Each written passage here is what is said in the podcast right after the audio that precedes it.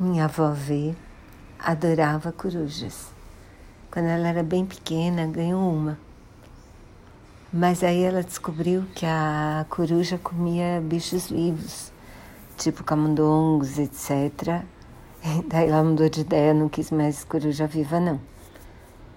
Mas ela adorou corujas a vida inteira, então ela tinha corujas em todos os lugares, corujas de corujas para colocar sabonete, corujas, chaveiro de coruja, bibelôs de coruja.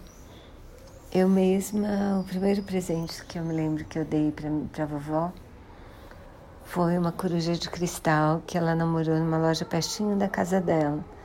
E depois disso tem vários outros bibelôs de coruja que ela guardou a vida inteira.